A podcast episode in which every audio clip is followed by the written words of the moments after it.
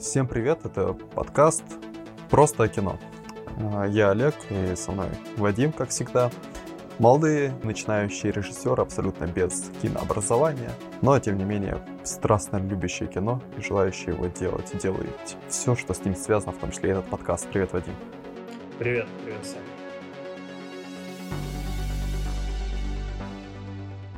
Сегодня предложил такую тему обсудить, связанную с мерами по изоляции с коронавирусом, которые поставили киноиндустрию в особое положение. Да, я согласен, эта тема, она сейчас очень актуальна. Много фильмов было перенесено на следующий год, очень много съемок было заморожено, не только кино э, кинотеатральное, но и сериалы. Вот, и в то же время стали процветать стриминговые платформы, которые в то же время в этом году также замораживали свое производство, что приведет к сокращению их контента в следующем году. Вот об этом я бы хотел поговорить. Стоит отметить, что получается, да, у нас повлияло не только на саму киноиндустрию, как на кинопроизводство, но и повлияло на зрителя. Зритель лишился, да, каких-то премьер, премьеры отложились аж на год, но в то же время зритель в большинстве своем открыл стриминговые сервисы, да, и началась формироваться у них какая-то, наверное, привычка покупать подписки на Кинопоиске, Netflix. Думаю, кто раньше этого не делал, сейчас, думаю, количество аудитории у стримингов увеличилось. И начал понимать, что, в принципе, можно смотреть кино легально, платить за него вот так вот через стриминги. А, да, это и хорошо, и плохо. А, тут как бы два полярных мнения можно озвучить. А, вообще, я считаю, и практически, наверное, все кинематографисты, работающие в кино, считают, что кинотеатр это все равно вот что-то, что отражает дух кино. И в кино нужно ходить, именно вот в кинотеатральный прокат, э, нужно запускать проекты, зрителям нужно это посещать, потому что это настоящее кино. Стриминги, онлайн-кинотеатры, да, это тоже кино, это кино будущего. Тем не менее, все равно кинотеатры — это вот синоним да, кинематографу. В кинотеатрах зарождалось кино. Первый публичный показ был в маленьком кинотеатре. Первый публичный показ, я имею в виду, фильма в конце 19 века. Люмьеров? Да, Люмьеры. А вообще у Люмьеров же это не первый фильм в принципе был, но почему считается, что именно в 1895 году родился кинематограф? Потому что был первый публичный показ, за который люди платили деньги. Вот, и э, именно рождение кинематографа связано с рождением кино, ну, кинотеатра, в принципе, да, а, публичного платного показа. А, теперь же а, люди все больше и больше уходят домой, уходят в стриминги, и это началось на самом деле гораздо более давние годы, чем сейчас. Это началось еще в 50-х, 60-х, когда у людей стали появляться телевизоры. И, конечно, кинотеатральный прокат слишком сократился. А, не было таких уже повальных премьер, на которые ходили все, как, например, «Унесенный ветром» в 1939 году, который на сегодняшний день с учетом инфляции считается самым прибыльным фильмом. А, в ответ индустрия создала блокбастеры в конце 70-х, начиная со Спилберга и «Челюстей», и Джорджа Лукаса со «Звездными войнами», и заканчивая вот сегодняшним днем различными аватарами, марвелами. И, э, конечно, это смотреть приятнее в кино. Но теперь э, количество подписчиков в этом году всяких стриминговых платформ, особенно в России, увеличилось ну, в два раза точно. Я читал какую-то статистику, но точные цифры не помню. И вот насколько это негативно повлияет на кинопрокат. Для меня, вот я считаю, что это катастрофа, что в кино ходить нужно, и там действительно есть дух кино. Вот ты как считаешь? Да, вот, кстати, это же, по-моему, еще мысль Дэвида Линча была в том числе. Ну и думаю, много кто-то говорил о том, что как про мобильное кино, на, на телефоне смотрят кино сейчас уже, и достаточно большое количество людей. И он говорит, что это убивает дух кино, той атмосферы зала, темноты, в котором сидят множество лиц, у них прикованы к экрану.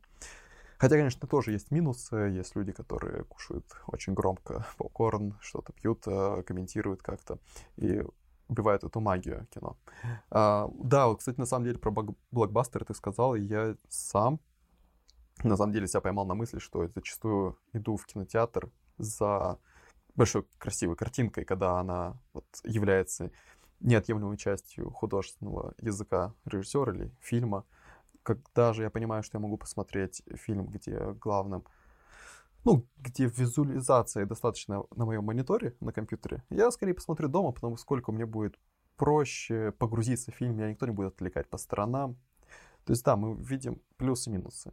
Если был бы у меня, конечно, личный кинотеатр, либо я мог как-то определить а, кодекс этики поведения в кинотеатре, вот а, тогда бы я ходил в кинотеатр, на большом экране смотрел. Хотя вот хочу отметить, что а, все же встречаются. Наверное, кстати, вот по аудитории зависит. В Москино ходил, ходил на показы ведь таких ретро-картин? Да, да, и не только в Москве, но вообще много где показывают старые картины, и там артхаус. Ходил, ходил. Нет такого впечатления, что там более уважительная к окружению публика собирается, которая погружена больше в просмотр фильма? Олег, я считаю, что это абсолютно нормально, потому что э, туда ходят люди, которые от кино ищут э, какого-то искусства, катарсиса, какого-то киновпечатления. То есть тоже замечал, да, такое? Ну да, но это нормально, это такая старая мысль довольно-таки, но это так и есть, да, конечно, если мы пойдем там на «Мстители. Финал», и пойдем на старый итальянский фильм Феллини, аудитория будет совершенно разная. Но я тут же хочу сказать, вот да, ты начал мысль про блокбастеры, точнее продолжил. А, ничего страшного нет в том, что ты там ходишь в кинотеатр, чтобы посмотреть на красивую картинку. А, есть фильмы аттракционы, да, взять 1917 или «Бегущий по лезвию 2049». Я эти фильмы смотрел на большом экране и потом пересматривал на маленьком. Uh, неплохие фильмы оба, но, конечно, в кинотеатре это был совсем другой опыт с этим объемным звуком, uh, с супер четкой картинкой. Да, я дома пересматривал тоже на достаточно большом телевизоре, но это вообще несравнимо. И впечатление гораздо сильнее у фильмов аттракционов на большом экране. И, конечно, если говорить, там, взять там какую-нибудь «Иронию судьбы», ну, хотя и в кино там не крутили, а взять там Ивана Васильевича, любой, да, советский фильм, его не обязательно смотреть на большом экране, хотя их тоже, да, там как ретроспективы, ретроспективы показывают в кинотеатрах, но это кино можно посмотреть и дома, я считаю. И даже, наверное, лучше как-то наедине его воспринимать самим собой. Еще есть, конечно, экономический вопрос, то, что ты дома можешь скачать его с торрента и посмотреть его бесплатно, в кинотеатре придется денег. Но мне кажется, на самом деле, все равно можно найти сейчас прокаты и за 100, и за 200 рублей за сеанс. В целом, мне кажется, не такая критичная сумма. А, ну, а если быть добросовестным потребителем и платить за чужую работу, как это, как мне кажется, все-таки надо делать, на, надо брать в прокаты как минимум на Ютубе, на Кинопоиске, если ты дома даже смотришь, они также стоят там 70-100 рублей, порой даже дороже. То есть практически как цена билета, стоимость проката э, кино на сервисе стриминговом. Но если подписка, то совсем другое дело. У тебя вообще какое отношение к подпискам, если, если честно? Сам как вот пользуешься какой-то подпиской? А, вообще, на самом деле, эта культура пришла ко мне не так давно, наверное, а, ну, полтора года назад я подписался на Кинопоиск, но не потому, что я хотел подписку. У них там был э, выгодный абонемент, по которому можно посетить 12 э, фильмов в кинотеатре в год, и туда же в этот абонемент шла подписка. Но я решил попробовать, и я был в восторге. Мне очень понравилась подписка от Кинопоиска, потому что у них постоянно пополнялась коллекция всякими интересными новинками. Э, новинками я имею в виду не только новыми фильмами, но в принципе, да, различными. И там много таких мелочей, которых не хватает, когда смотришь фильм просто в интернете. Ну, во-первых, конечно, это отсутствие рекламы. Во-вторых, это, а, например, на сериале возможность в один клик пропустить титры. Я не очень люблю смотреть титры вступительные в сериалах. Там это можно сделать. Один раз можно посмотреть в самом начале. Да, не, но я обычно смотрю, если сезон первый не длинный, я в первом сезоне смотрю, а потом всегда перематываю. Я вот, например, а, на, на фоне очень люблю смотреть «Друзей». Я их уже там сто раз видел, сериал «Друзья». Но все равно там, когда, не знаю, ну, принимаю пищу или готовлю, или куда-то еду, я люблю на фоне поставить «Друзья».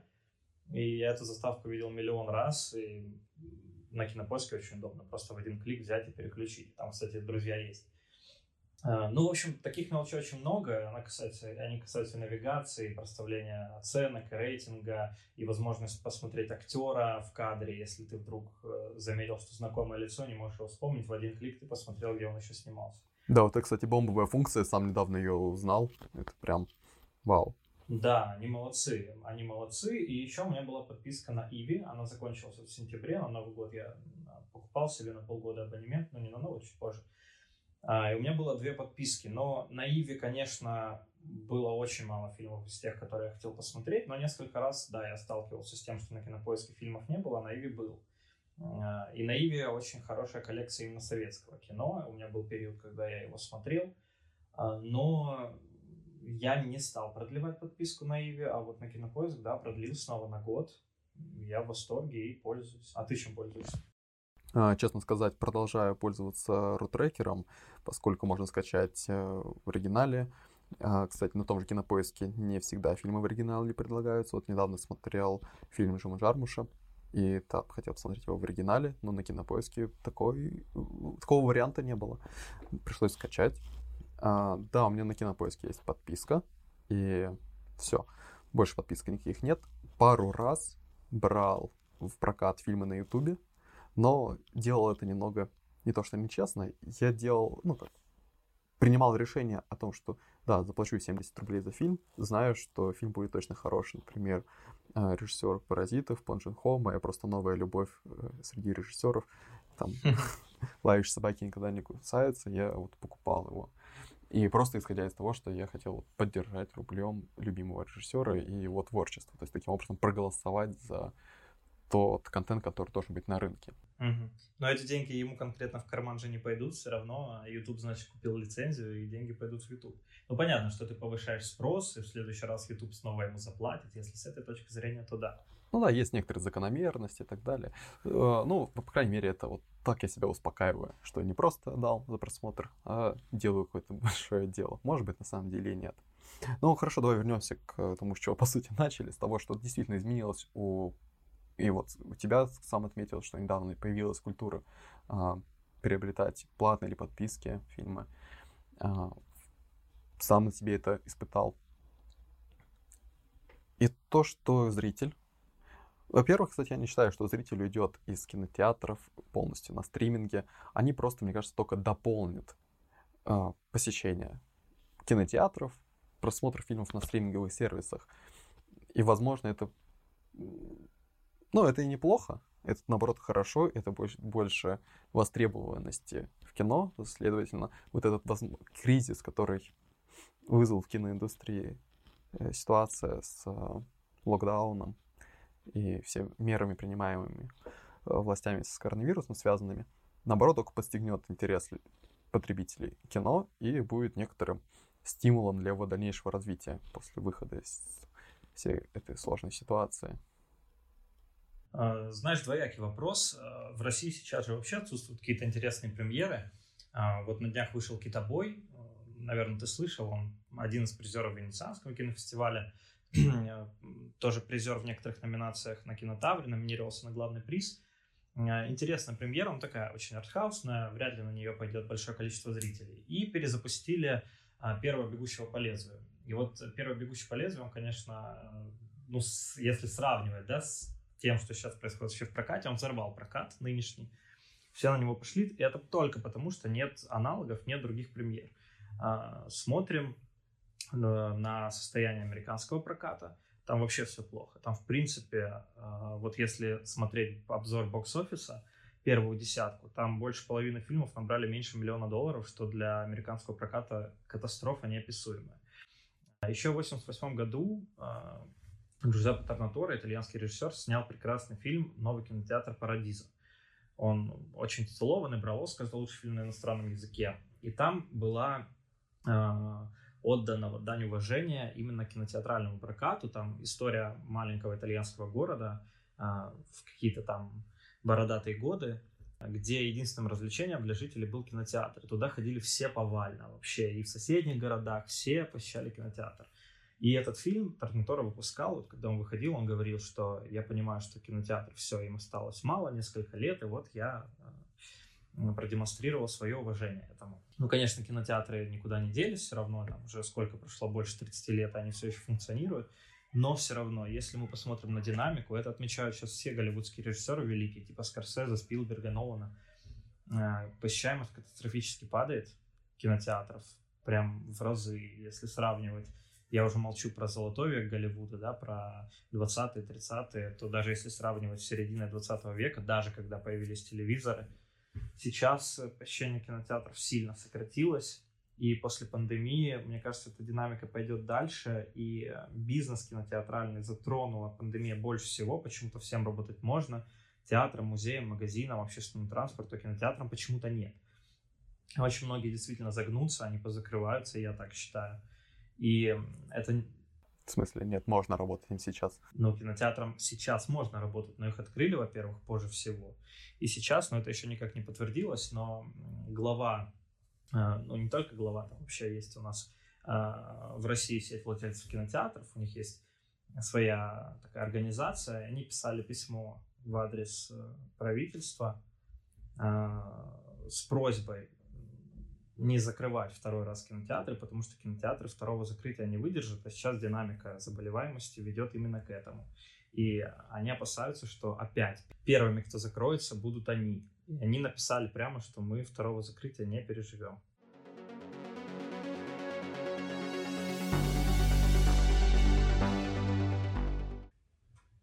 Э, да, мобильное кино. Я вообще хотел, э, когда готовился к этому подкасту, я посмотрел краткую историческую справку, мне стало интересно, когда вообще э, мобильное кино возникло, да, как э, направление, наверное, кинематограф, это не жанр, направление. Да, феномен даже. Э, но тут надо сказать, что его ждали, его ждали очень долго. И э, считается, что первый был в 2005 году. Два итальянца, но они какие-то кинематографисты, но я их не знаю, поэтому даже не запомнил фамилии. Они вышли на улице Италии и э, на мобильный телефон с фонариком, по-моему, это была Nokia, такая кирпичик, который внизу крутился. Они сняли документальный фильм, просто интервью случайных прохожих о любви, о сексе, страсти. И да, сделали действительно фильм. По нынешним меркам, наверное, это было не очень высокого качества. Я, честно, не смотрел, но знаю, что этот фильм прокатился вообще по всему миру, по всем фестивалям. И после этого пошла такая тенденция. И очень много было создано различных фестивалей на эту тему, которые впоследствии закрывались. Некоторые нет. А, и пришло даже к тому, что даже в России стали появляться такие фестивали. А, и сейчас самый крупный, если я не ошибаюсь, в Сан-Себастьяне находится фестиваль мобильного кино, и заявок там все больше и больше. А, чем мобильное кино вообще на сегодняшний день прославилось? Вот что мы о нем знаем? Я, например, знаю, что были сняты э, фильмы, даже которые получали номинации на Оскар. Напомню, не за лучший фильм, за другие номинации. Там, например, проект «Флорида». И первый фильм этого режиссера «Мандарин». Я знаю, что э, мобильным кино увлекается Стивен Содерберг, один из э, вообще талантливейших нынешних голливудских режиссеров, э, большой экспериментатор. Он снимает кино на мобильный телефон, например, ужастик «Вне себя». А, но вот к чему я хочу подвести и что хочу с тобой обсудить. Начну с того, что в 70-х, когда Фрэнсис Коппола снимал э, «Апокалипсис сегодня», э, этот фильм был очень сложный в производстве. Даже есть документальный фильм о создании «Апокалипсиса сегодня». Тоже популярный фильм. Сердце, называется он «Сердце тьмы. Апокалипсис кинематографиста». Съемки действительно были очень тяжелые. Там он давал интервью режиссеру этого документального фильма, сам Коппола, и он сказал, что э, он надеется, что когда-нибудь производство фильмов э, станет настолько доступным, что снимать сможет вообще кто угодно. И тогда, по его мнению, где-нибудь в стране третьего мира э, появится девочка какая-нибудь, которая снимет фильм подручными средствами, и это будет настоящим шедевром. То есть он говорил о том, что э, да, в 70-е годы фильмы там могли снимать только люди там, с образованием, да, с те люди, которым доверяют, или люди с деньгами, у которых были деньги на пленку. Но снимать было очень трудно. В России-то вообще, если образования нет, то ты к камере никогда так и не притронешься за всю жизнь. Ну вот прошло, да, там 40-50 лет, Девочка не появилась, хотя если считать, да, мобильное кино зародилось в пятом году, сейчас-то вообще э, это очень доступно и популярно. 15 лет этому направлению. Почему? Вот, может быть, ты мне ответишь, почему где-то в Африке не появилась девочка, которая э, сняла свой шедевр? Во-первых, мне кажется, такая девочка вполне себе уже могла быть, где-то появиться. Просто мы о ней не знаем. Ну, допустим, во-первых. То есть, да, может, она не стала не настолько мировой известной личностью, не покорила всех и вся, но где-то на локальном уровне, на государственном даже уровне э, смогла зарекомендовать себя, попасть в большое кино каким-либо образом. И, возможно, сейчас эта девочка с каким-то хорошим бюджетом делает такое кино, которое э, взорвет все фестивали и скажут, да, это новое слово в кино. Это первая мысль. Вторая мысль, что наверное, прошло еще не так много времени, не так много людей верят в то, что действительно можно что-то сделать стоящее на, из подручных средств, грубо говоря. То есть, в принципе, известно о том, что, как э, некоторые мальчики в Африке снимают э, там sci-fi фильмы э, с хромакеем. И да, не супер-пупер, это не выйдет в прокат, но они могут таким образом себе проложить какой-то путь в кино и там уже себя реализовывать на максимум. Ты про Бломкомпа, да, вот этого? Нил Бломком, который район номер 9, э, Элизиум, он же из ЮАР, и начинал снимать короткометражки э, о местной жизни, и так и пробился, да, с сейфа начал, такого малобюджетного, и потом получил финансирование на район номер 9. Ой, интересно, про этого я не слышал. Я про современных вот ребят прям буквально последние-последние новости. Но, возможно, они тоже вдохновились его историей. Вот. Мне кажется, это просто способность, кстати, наличие мобильных телефонов, возможность создавать кино из подручных средств, возможность заявить о себе. Да, не создать супер крутой продукт, хотя с этим тоже можно поспорить, но заявить о себе и проложить путь в кино, такой самостоятельный путь. Плюс надо говорить о том, какие задачи перед собой ставятся, когда создается кино. А, да, ну вот э, вообще нужно же понимать, а, почему. Вот у меня есть да, сюжет, да, какой-то сценарий, почему я это хочу снять именно на мобильный телефон. В чем его преимущество? Почему это не снять на другую камеру? Ведь если говорить о стоимости да, оборудования, то сейчас можно купить камеры и дешевле смартфонов, которые снимают. То есть это не, не принципиально, да.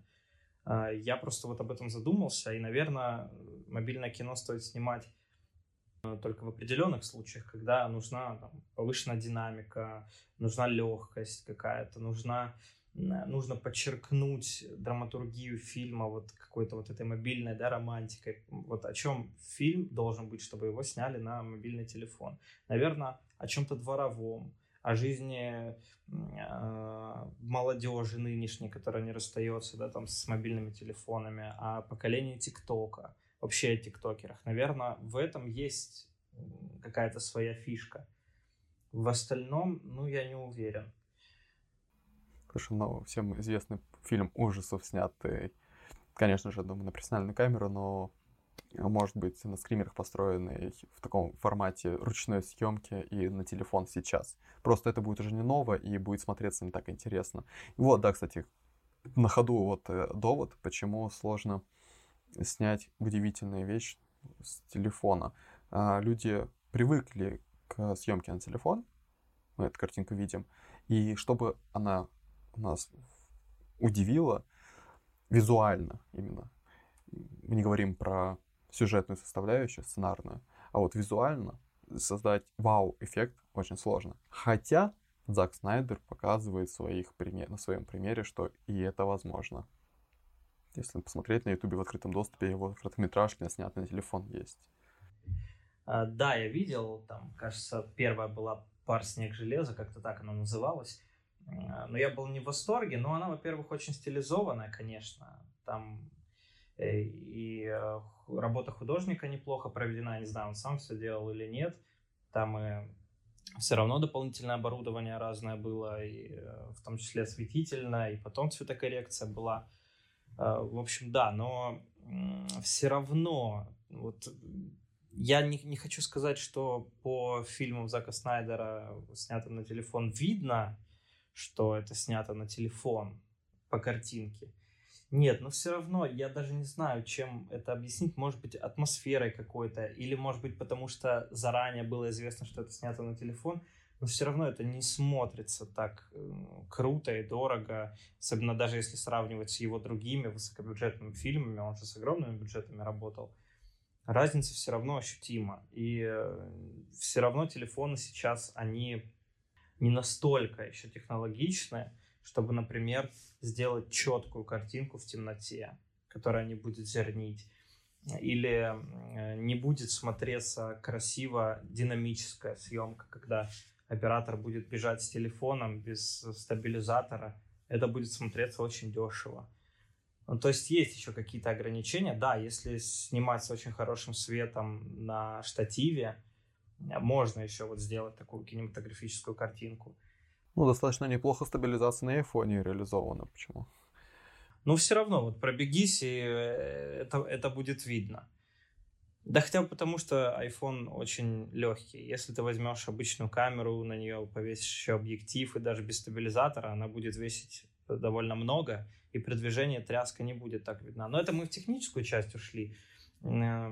Э, ты говорил про э, режиссеров, которые уже да, пробились с помощью мобильного кино. Я считаю, лучший пример это Шон Бейкер. Это вот тот, о ком я упомянул. Э, проект Флорида, у него есть фильм «Мандарин» про проституток трансов. Сняты они на мобильный телефон. Ну и там, наверное, это оправдано. Например, проект Флорида — это фильм про маленькую девочку э, из неблагополучной семьи. Она живет с матерью, Э, и несмотря на то, что вокруг нее происходят, наверное, не самые лучшие для детского э, восприятия вещи, она все равно смотрит на мир. Эта девочка очень по-детски, очень беззаботно, весело. И там снимается Уильям Дефо, мой любимый, э, который ну, идет на контакт с детьми, вот в какой-то степени про их взаимоотношения. И, наверное, здесь мобильный телефон нужен, чтобы показать легкость детского восприятия, чтобы показать эту детскую активность. А, и вот тут, да, мобильный телефон идет, конечно, на выручку. И то же самое в «Мандарине», где фильм про уличных проституток, трансвеститов, а, которые, по сути, ходят по улице весь фильм. И, наверное, здесь, когда вот все действие происходит на улице, в движении, в динамике, тоже есть смысл использовать съемку на мобильный телефон. А в остальном я смысла особо не вижу. Вот, ну, лучше уже использовать камеру, тем более, что она сейчас стоит недорого. Да, но с технической стороны, кстати, еще отметил, что, ну, там очень много, конечно, нюансов, которые стоит рассматривать. Точнее, даже не стоит рассматривать, только в случае, когда ты реально сел, плотно решил заняться съемкой, тогда можно подробно заниматься этим вопросом, а вот так в рамках подкаста обсуждать, ну, это отдельная целая лекция и не нашего уровня знаний, наверное, тема. А, ну, вкратце могу пояснить, что, например, картинка, которая формируется с камеры матрицы на телефоне, она уже обработанная, то есть, по сути, есть сырое изображение, которое улавливает цвет на матрицу, и для того, чтобы ты ее увидел уже на телефоне, увидел себя на мониторе, та информация с матрицы, она уже прошла некоторые фильтры, обработки, цветокоррекция предварительную, которую ты уже в конечном итоге видишь. Ее редактировать очень сложно, но когда ты снимаешь на, телеф... на камеру профессиональную, она снимает в RAW формате в таком свежем, и она максимальное количество информации, собранной на матрицу, опять же, с большой матрицы, а, тебе позволяет для цветокоррекции. В то же время, если ты не собираешься сильно цветокорректировать картинку, то тебе это не особо-то и надо. Если вот, то есть все, по сути, упирается в задачи. То, что ты собираешься снимать, а, как ты собираешься снимать, от этих задач и формируешь свое техническое задание, можно сказать. Но и, может быть, в обратной зависимость того, что если тебе у тебя нет там, средств таких-то, таких-то, ты чуть-чуть редактируешь, думаешь, как я могу достичь такого же эффекта, но с меньшими средствами. В общем, такой постоянный поиск, наверное, и нет правильного ответа. Стоит снимать на телефон, не стоит снимать, стоит ли снимать только на Ари, Алексу, э, там, Red и Dragon. Либо можно снять и на Xiaomi, или на iPhone, или еще что-то. И на, нужно ли брать линзы для iPhone, нужны ли стабилизаторы, какой стабилизатор, какой свет нужен и так далее. Мне кажется, в этом вся прелесть кино, что у нас огромнейшее количество возможных средств, а, которые создаются на протяжении всей истории. Можно найти старую-старую камеру пленочную 16 мм на 8 мм ручную камеру и на нее снять э, фильм, сделать стилизованный его. И в конечном итоге, ведь кино — это не только картинка, это не фотография. Э, хотя и в фотографии тоже есть сюжет, э, но у тебя огромное количество выразительных средств. Музыка, темп, цветов, композиций, которые ты выстраиваешь, сюжетных, монтажные эффекты. Ну, куча художественных выразительных приемов. И картинка только один из маленьких элементов этого большого набора. В этом, по-моему, красота фильма, магия кино. Да, вот э, тоже хотел бы сказать на этот счет, что вот к чему вообще, как я думаю, мы подвели. Э, к сожалению, сейчас очень большой упор делается как раз на техническую составляющую фильма, на в том числе картинку, звук, хотя это все тоже очень важно на самом-то деле. Но многие теряют э, главную суть кино. Это интересная история, которая позволит тебе пережить неповторимый опыт, который ты даже никогда бы не мог увидеть э, в реальной жизни и почувствовать да, там какой-то катарсис, какое-то возвышение. И э, я думаю, что если есть люди, которые способны своего зрителя довести вот до состояния какого-то катарсиса с помощью мобильного телефона, то на здоровье. Я не буду обращать внимание там, на какую-то особую тряску, на зерно. Это все абсолютно не имеет значения. Да, думаю, на это можно закончить. И закончил я такой стандартной рекомендацией смотреть всем кино. Хорошего кино и плохое кино тоже смотреть.